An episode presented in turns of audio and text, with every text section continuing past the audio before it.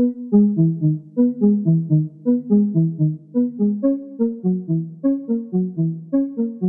always felt spending time with my piano is so valuable and so fun that I never considered I'm wasting my time or something.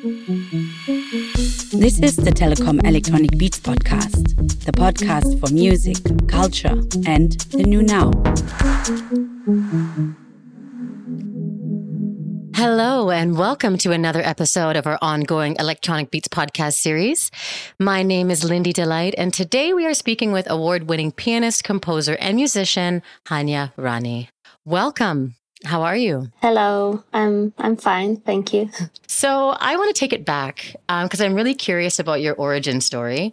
What ignited your love for music? And I asked this because I heard you mention that the first album you ever acquired was Beethoven's sonatas when you were only eight. Is this true? Yeah, um, I don't know how it happened really that. Uh, I think somebody gave me this album. Maybe it was an aunt or a friend uh, of my parents. And uh, to be honest, uh, I started uh, music school when I was seven uh, or maybe even before six or seven, but I really was not into practicing and spending a lot of time in front of uh, keyboard. So, uh, but once I heard this album, I put, I think it was one of the first CDs at my home. Um, so when I put it on, I, I somehow fell in love. I, I thought, wow, this is interesting. That's quite energetic because these are the three most famous Beethoven sonatas. So they, they really sounded way more exciting than all the other pieces that I was playing myself. So I, I thought, okay, now I can have something to, you know, aim for. and what do you think drew you to such complex music at that age? I, I really don't think it was too complex. I think actually these uh, Beethoven sonatas are quite simply uh, impressive and uh, exciting for every everybody, and that's why they are so famous. There is Moonlight, uh, there is a Moonlight uh, sonata, and uh, you know with the theme that it's so uh, famous and and become a soundtrack of so many movies. So I guess simply I I just needed something more complex or more exciting than just a very simple um, melodies for kids, okay. uh, and I and that was something that uh, captured my attention, and I felt piano can be really exciting, not only boring, uh, because this is what I knew from my school. So uh, I think this is a that was the reason. Okay. And so, did you learn first learn to play the piano in school? Like, um, were there other in- instruments you were interested in, or why the piano? Um, so basically, in uh, Poland, we have this kind of education that uh, there are a couple of schools that are very kind of professional music school. So once the kid, you are, you need to pass an exam, mm-hmm. and then um, you are uh, getting a very professional education, which is like you, you normal subjects like maths and biology, sports are mixed with music subjects.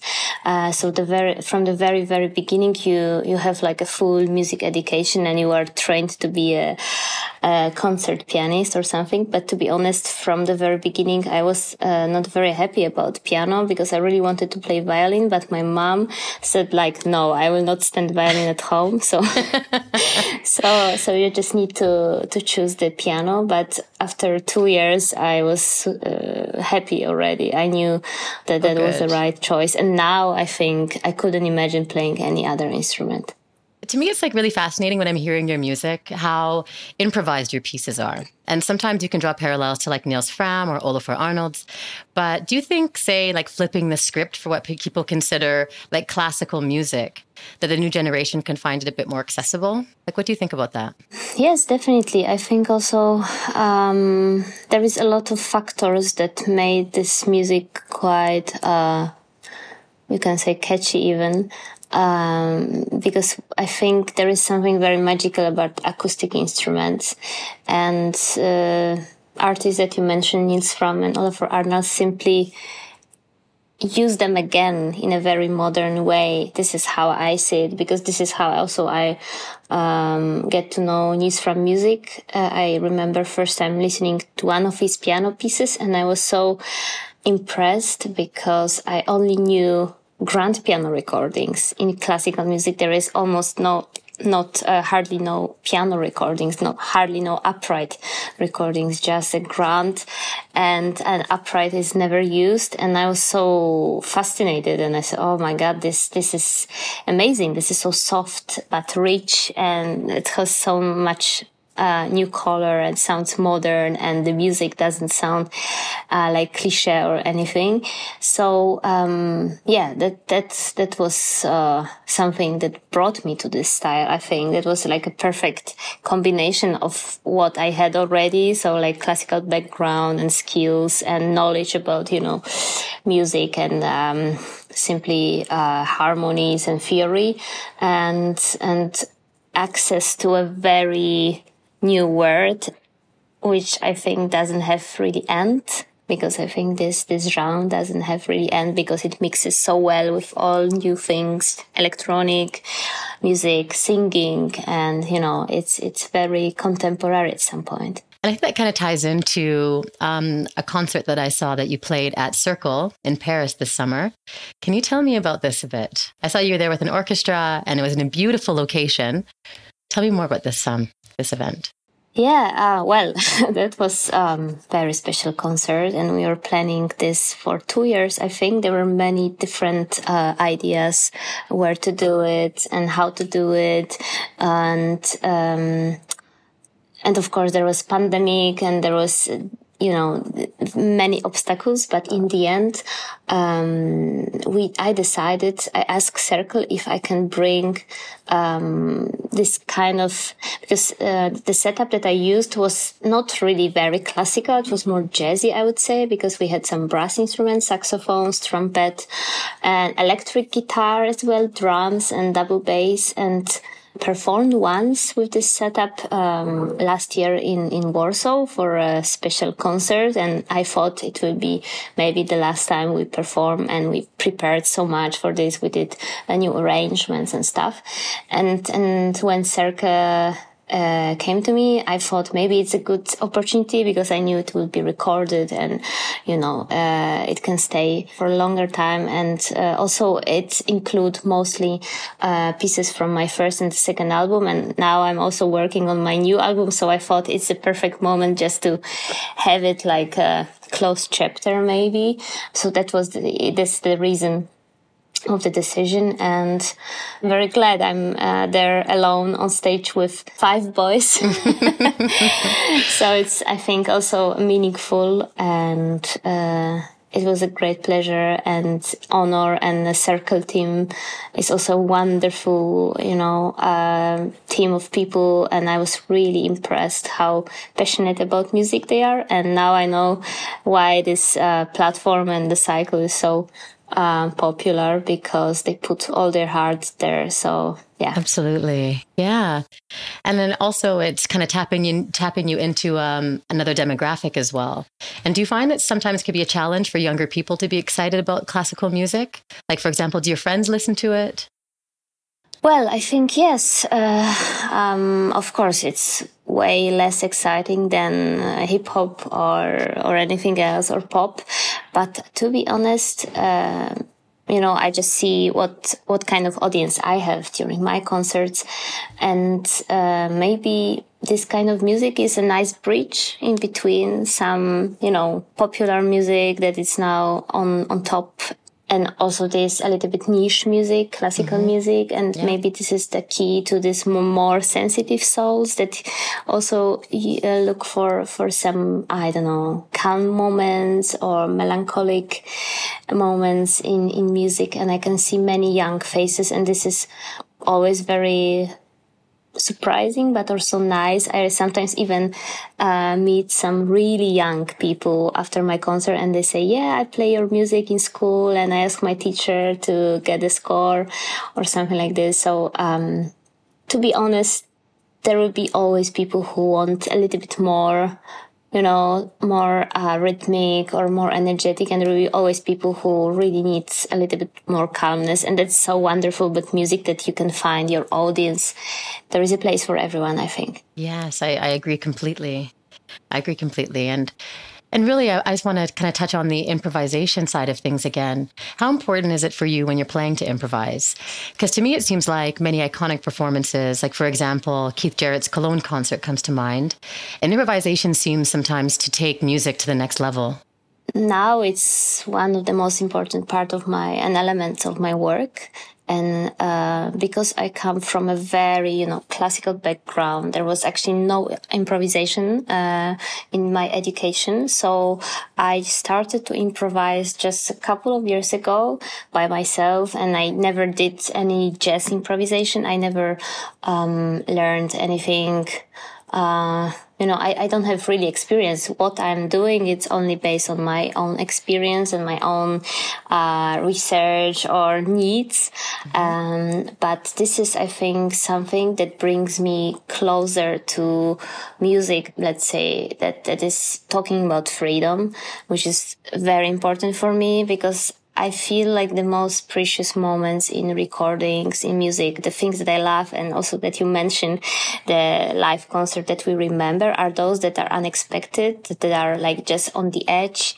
And, um, and that's why I'm working a lot with improvisation and I'm trying always to uh, and I think many artists do it as well. Like from what I know, for example, Nils Frahm, just to have always amplified set at your home and recording studio and always be ready to actually, you know, record what you're improvising or what you're thinking of. It's, um, it's it's very important because you can otherwise you can miss something uh, very important. And the other step is to also learn how to improvise while recording sessions when while i'm um, recording an album or, or any kind of soundtrack. I always i think learned how to be how to reach for something a little bit more dangerous than what I planned uh, because I think it's precious moments. And also I try to encourage other musicians that join me during the session to do the same. And it's not always possible, but um, when it happened, uh, you already feel it and you recognize it very quickly. Wow. And so you said you just started doing it, um, the improvisation side of things, a couple of years ago. So what gave you the courage to to start or to try? Uh, it was a coincidence, to be honest, because um, I'm a person who really often say yes to things. Mm-hmm. and um, many years, a couple of years ago, a friend of mine who is doing ambient music um, asked me to join him on stage. He's doing electronic ambient music, and he was looking for a new kind of live set for for his performance and he asked me and my uh, friend cellist to join him on stage to to make his performance a bit more lively and you know a bit more performative. And this music was not written down had no form it was mostly drones and this kind of stuff. Uh, so we simply had to improvise because you you couldn't learn this music by heart. You just need to feel it with with something different every time. Uh, so that was my face first, you know, um, meeting with with improvised music, and after that, I just started to do it with my own music and more and more. Uh, be curious and be brave because you need to be quite courage to, to do it on stage, especially during live performance. So it's still something, you know, I'm learning and I'm, um, trying to amplify it in, in my, uh, during my shows. Uh, but I think it's still, I'm not still totally free with, with improvisation on stage. So it's still a process for me. So, in your opinion, um, what is special about neoclassic? And do you find that some people might find it a bit challenging to classify?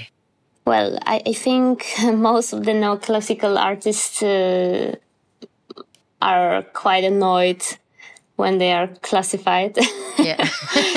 and and most of them they say, yeah, but my music is more electronic or my music is more jazzy or something. Mm-hmm. And I think um, in the end we all need a little bit to put our environment and reality in order. Otherwise, mm. we just totally get lost. So I have nothing again against. Uh, I think this title, this genre. Um, and actually, I find it somehow interesting because there is a nail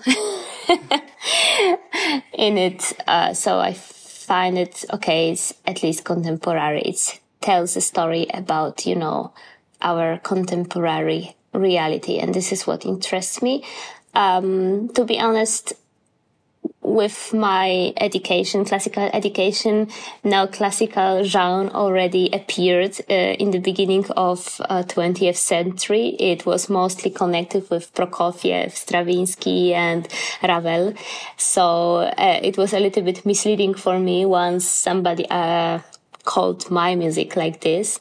Uh, but but now I, I, I, have nothing against this, and and I think it's a nice bridge simply between what we have behind and what is also very valuable and and what we simply uh, have like what kind of tools we we we can have now which is probably mostly phonographic uh, achievements and all the you know microphones and amplifiers that we can use and all the effects and of course synthesizers.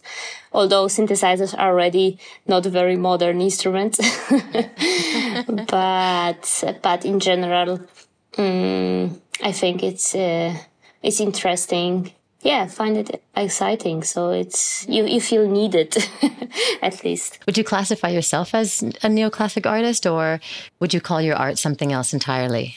Oh, I don't know. I, I I'm fine with that. I never thought about it. I'm doing quite a lot of things that are even not music only. Uh, that uh, I really don't think about it and.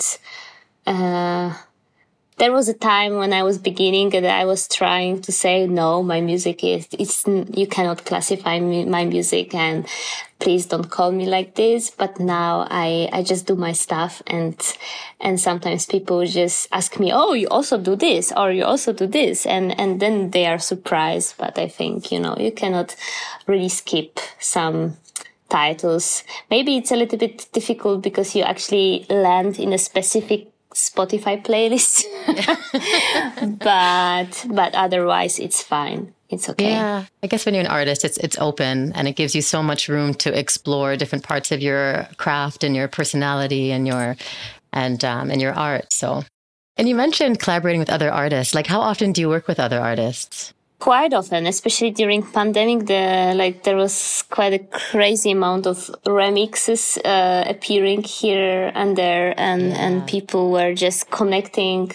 Uh, just just to be in contact with, with with somebody. I never actually did something in purpose uh, with other artists for my own album, but I think mm. for my next album, it will change because I already asked a couple of artists to join and, and that's, that was also like maybe a moment in my life that I, I had to have these two solo albums behind and now I want to bring also some other, um, you know, voices and ideas to, to my own music. Um, but basically, collaboration is quite present uh, in my life. Also, last year I just released uh, album for Deutsche Grammophon with uh, Dobrawa Czocher and my friend cellist. It's quite mixed. Once I just do solo and once it's it's collaborative thing. Yeah. I'm really curious now about inspiration. I love the topic of inspiration. So I want to ask you, like, what kind of influences um, you when you're composing, and what inspires you when you're composing your pieces? Um, I think, in general, it, it maybe sounds banal, but life I just realized that what inspire me, it's just little moments. And sometimes it's even music. Sometimes it's sound, but it never, it's, it's never a sound that I'm just putting on the record. I'm listening and I, I'm getting inspired and that makes me write a good piece of music. Usually it's just doing a lot of different stuff maybe traveling, maybe um, you know uh, building installation with with my friends or just helping in other project and and then there are these little moments that something happens and I'm just always very alone. Then I'm just like I just feel like I'm just me in my mind, nobody else, and I just catch this moment and I just realize, okay, maybe I can do this. And I cannot really say how is, what is the process, but this is what I realized very recently that that it's it's always a mixture of things and it's always you need to put your at least me i need to put myself in a very different environments and very different moments and i just need quite a lot of you know um quite a I, I need to see life in a full bloom somehow so so i love to experience totally different things but it doesn't yeah it's it's even like putting yourself on the edge just to see how other people are living in a totally different environment or just building something or just doing something that you're totally not skilled with. Um, so this is what inspired me a lot and spaces as well, images, um, situation, just really random things, somebody talking close to me in a metro or something. So, so I'm, I'm trying to be very like if I'm not tired, of course, I, I'm trying to be quite, you know, awake. But also I realize that there is a lot of happening when I'm half awake. For example, when I wake up during the night and I have like some blurry thoughts or something. And now I'm trying to write it down and, or just remember my dreams and, you know, all this stuff. So I'm, I'm, I'm investigating quite a lot. and testing different things out. Because I'm always curious, you know, and it's kind of common that um, that artists say, you know, they they have an idea right before they fall asleep, or right when they wake up, or in or while they're sleeping. And when that happens, like how you are able to translate that if you have like a paper beside you, or if you have like a um, a phone where you can record, just to make sure that you that you keep that thought and keep that that piece of inspiration and memory. Yeah, I always record my phone very often I have ideas during the sound check because what inspires me a lot, uh, it's different kind of instruments. So once I sit with different piano than my own, I usually have ideas because it's like, oh, that sounds different and something. And very often, I always have my phone uh, and you know the recorder, so I'm using it quite a lot. Uh, sometimes it's simply, yeah, sometimes it's. It's it's just a thought and i don't know if it will work out and i'm just trying. So sometimes it's a process. For example i start with something nice that i like but i you know i don't have an answer immediately for a full thing. Usually for example for songs where i have to write lyrics as well i i need a little bit of time to come up with idea because i first write music usually because i'm coming from instrumentalist world. So i usually just you know start with melody and, and harmonies and lyrics always need to come with kind of, uh, it need to be very something that I believe and that is like straight from my heart. And, um, so this need to happen. Usually it happens. so I, I know being a classically trained pianist, it takes really a lot of discipline. So I'm curious how you like balance the creative part with the structure of being disciplined. This is something that I cannot explain too much uh, now because I think I spent, you know, I spent 20 years uh, training to be a classical pianist. So, and I was at some point, uh, I, I become very ambitious. So I was spending eight, ten hours practicing and I was really passionate about music. I never had, you know, maybe it's, it's strange to say, but I always felt spending time with my piano is so valuable and so fun uh, that I never considered I'm wasting my time or something. Um, so I just learned. I just love this process. It's very meditative as well. Time, not really practicing, but just making my own music or just playing for fun things and, you know, sight reading and stuff. So, um, yeah, but but this is something that I think I have in my blood. I don't practice anymore so much, unfortunately, because I travel too much or I work a little bit. I just also um, simply perform way often uh, than than before. But um, I think this background gave me, you know, a, solid. Uh, amount of skills and technique that now makes my life way easier.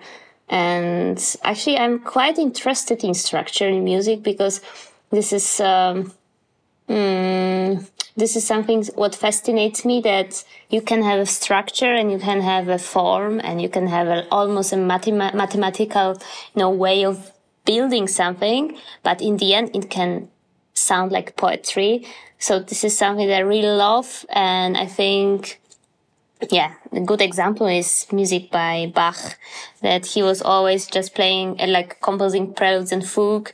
And in the end, it's just a piece of masterpiece. You don't feel like there is so much structure behind. So, I, and I think electronic music also is quite a lot based on structure. And it's really, when you look on the, you know, live sessions of many producers, it looks like symphonies. So, so it's also quite impressive how, uh, how music sounds, how music can sound free and like effortless. Um, I don't know. Yeah, effortless, but behind there is really a very precise process. So yeah. this is what fascinates me as well. Yeah, it's all in the details and the layers. Yeah. And I hear that in your music as well. And, and you also mentioned earlier about um, um, melancholy. And I really find that when I listen to your music, it does have that beautiful melancholic quality to it. Like, how important is melancholy to you in your music? Well, I guess I have something like this inside me all the time. Mm-hmm. uh, you know, it's it's you cannot hide. I mean, I'm. I, I guess uh, I'm quite a open and cheerful person, but this is something that just is inside. You cannot, I mean, music tells it all and art tells it all what you have inside and what kind of thoughts and what kind of depth.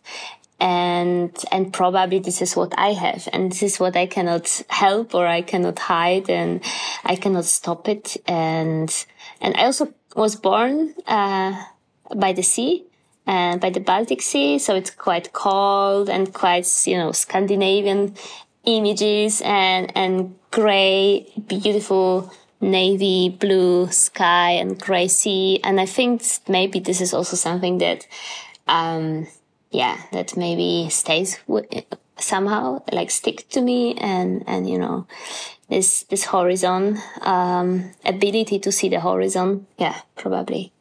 And I, and I also want to talk to you about your album Esja, and which has recently come come out on, on Gondwana Records. Firstly, I'm curious about the word. What does it mean? It's a name of a mountain range in um, Iceland, uh, and that was uh, many years ago. I just um, met an Icelandic girl uh, Alfhedur, and she uh, I was studying uh, back then in Berlin, and I, it was the first girl that I met uh, during German classes, and we immediately become friends, and we are friends till now. And very soon later, she simply invited me to Iceland uh, to make a project with her as well. And this, that was the first thing that I saw because this is like the mountain that you can see from uh, many, many angles of Reykjavik. And in Iceland, the weather is changing, you know, I think a couple of times during the day. So you can have snow, you can have sun, you can have rain, wind, and, you know, many, many different kind of stuff. So this mountain always looked different. So I was asking, is this the same mountain? And I was quite fascinated that it's like so simple, not too high, but changing all the time, changing. And I asked about the name of the mountain and she said like yeah well, actually it's it's Esja yeah we it's not very special but uh, it's a special uh, meaning for you. yeah it's it's beautiful yeah and I thought well it's perfect. It's like just not a very special thing which actually is one of the most amazing that I have seen and that was the name of my very first piece that I wrote myself uh, composed myself. To me like among other things it sounds like a master class in the power of subtlety and I'm really curious, like mm-hmm. how how did you approach composing the album? Um, actually, um, I was composing both of them a little bit at the same time. That's why I released Esja in 2019 and Home one year after because I already have most of the album composed, maybe not produced yet, but composed. Um, so, uh, because my first idea about the first album was that actually it will be something closer to home, so mixed uh, tracks, a little bit of piano solo tracks, a little bit of singing, a little bit of more complex pieces. Uh, but then with my label, we decided we should go with solo piano first and, and Homes should be the second one. And that's why I had a little bit more time maybe to, um, to develop my ideas and I invited as well um, double bassist and, and drums, which made, I think, this album tiny different from what I had in mind before. And uh, I'm also singing on the second album. So that was a, a big difference. And I was quite, uh, of course, um, also stressed a little bit, maybe even because I didn't know how people would like it. Esja was quite a big step for me and there was quite a lot of positive comments about this and, and the home was cool, a little bit different, but, um, I was lucky enough that people was open for both phases of Hania Rani and, and they just liked it, I think, as, as Esja. And, and this is what I am also doing live. I'm always mixing a little bit of instrumental music with singing. And uh, I will want to keep this direction. Yeah, it's like the evolution of your career, and yeah, I also really enjoyed hearing you sing on on some of your pieces. And what inspired you to start singing and to try that out? So basically, I composed a piece, uh, a song. It was never released actually. Uh, I com- composed a song and I, nobody wanted to record vocals. Everybody was busy at this moment and I said, okay, I just, I just record myself. I will just try. Um, and this is how it happened. And the thing is that the song, uh, I sent it to the competition in Poland. Uh, it was kind of, you know, um, young talents competition and you could win a performance at the big music festival in Poland. And I won it. Oh, wow. so I had to perform this song live. And, and this is how it happened. How did you feel performing in front of people the song for the first time?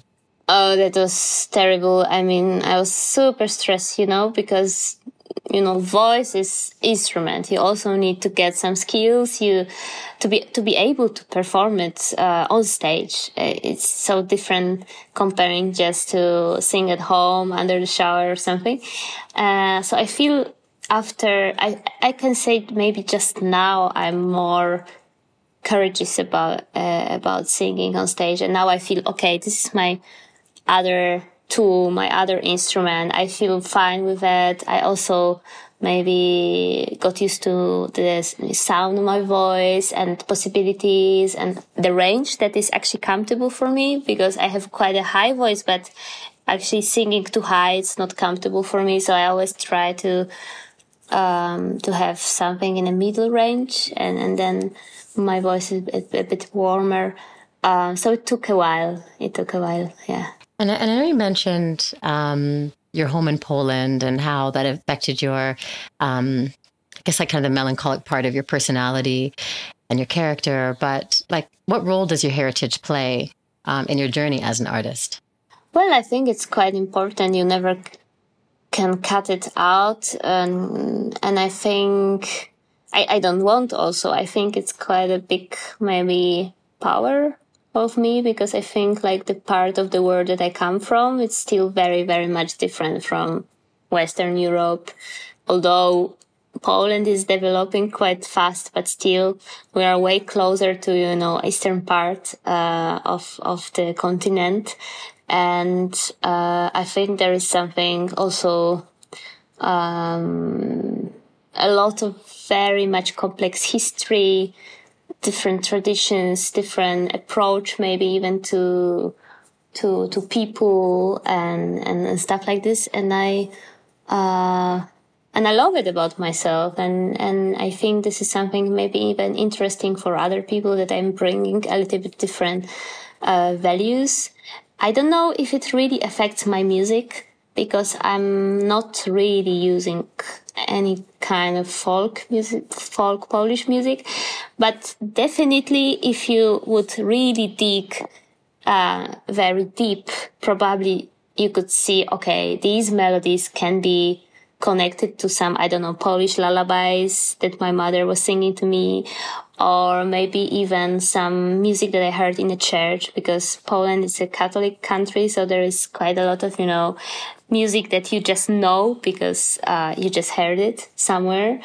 Uh, so yeah, it's it's interesting, and um, and we have we are we are quite emotional.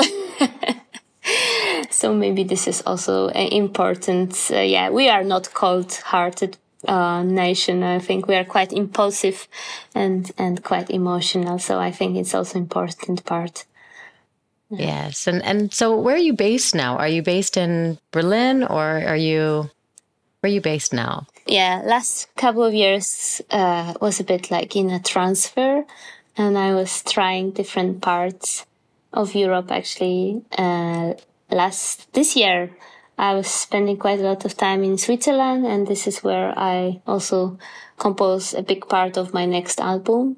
And now I'm maybe maybe um, moving to Amsterdam, and this is from where I'm also talking now. So, okay. Oh, Amsterdam is beautiful. but when you when you did call Berlin your second home, like how did how did the city influence you as an artist? Not only as an artist, how did the city influence you as a woman? I think it's one of the most important cities in my life uh, because I I went there. I think when I was 24 or 23 uh, to study uh, to study piano. It was still a classical music university. Uh, so I had, you know, totally different plan for my life back then. Um, but still, um, first of all, the city is, is so much different than Warsaw that I was living before. It just gave me a lot of freedom uh, just to be myself. It, it wasn't like it was funny for me because I I was uh, expecting just to see a very crazy city, crazy people, and just you know every like just hippies. and I just have seen um, a place for everyone. There was a lot of just people to, to have a, a, that want to have a calm life with their kids. There are people who are just office uh, workers or um, DJs, of course, crazy artists, or like multicultural, of course. Basically, I just felt okay. You, I can just be myself, and it's enough, and and that's nice. And also, my school was full of different nations and languages and beliefs, and and we are so mixed uh, that you really couldn't be. Uh, there, there, there there was no ch- like option for prejudice because otherwise you would not have any friends or you would never have a nice conversation. So you very quickly learn that people are in the end very similar and we are all similar and, and this is the most exciting part. And, um, after second year, I took, um, half of a year of a break from my university and I started to uh, record my album Esja. So I I already felt okay. I just need to do my own stuff, and I give it a try for a couple of months. And after uh, I finished school, I just uh, you know played my uh, last exam. I wrote a thesis, and after the last day of my university, I never performed like live classical music again. I just straight away jumped into my own projects and my own composing. And I just felt it's enough. I spent so many years and I, I thought, oh, it's, it was amazing journey, but I'm just trying something else now. And I still love classical music and I listen with, you know, pleasure, but, um, I, I don't really feel I need to perform it anymore. yeah, yeah. It was, it was, it was, you had your time, and then it was your time to go off and do your and do your thing, and it seemed like the perfect timing. Yeah, and definitely Berlin had a like it was important place. Also, you know, just to learn about electronic music, techno music, uh, just to go to many many different concerts, different venues, different kind of events. That was like very eclectic, mixing totally different things together, something very classical and then something totally crazy and out of the box. And so yeah, I, I feel like um, yeah, very very. I think it's still important for many artists and and still a important base spot. uh, so I know that you're going to be playing the Beethoven Fest in Bonn on the 17th of September. I just wanted to ask you what you're looking forward to the most about that concert. Well, I'm coming back to Bonn actually because I played there a concert I think in 2019, just mm-hmm. before pandemic and it was a very beautiful memory and i'm just very excited because i'm uh, finishing the tour called hello uh, where i'm bringing i'm just alone on stage and i'm bringing a lot of keyboards on stage and and this is quite a special set for me because also very deliberating moment just to just to be you know alone and just to say what you want to say and we'll be finishing this tour uh, in the end of the year. So after that, uh, Uh, I will be just you know preparing already the new material. So I think it's just maybe the very last moment to to see this set in Germany. And I'm very happy to do it again in Bonn. I had a very good memories. Great. That sounds really exciting. And and hello, how did you come up with that name and, and what is what's the meaning behind it for this tour? Well, um, it was a bit of a joke, maybe. okay. uh, it was a joke, but also it's a title of my song.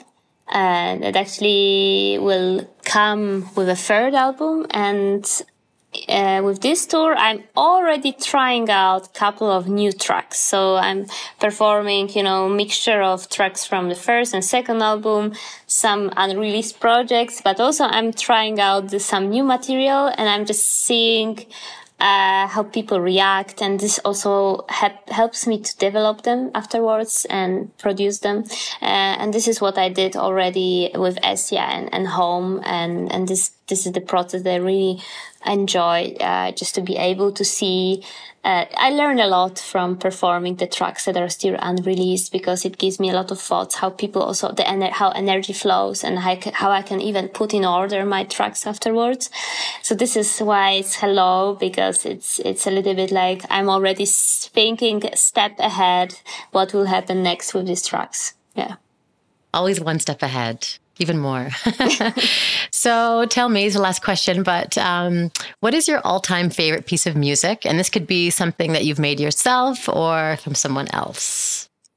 I think maybe it should be Beethoven Sonata. Yeah. yeah, maybe maybe Full this circle. is something.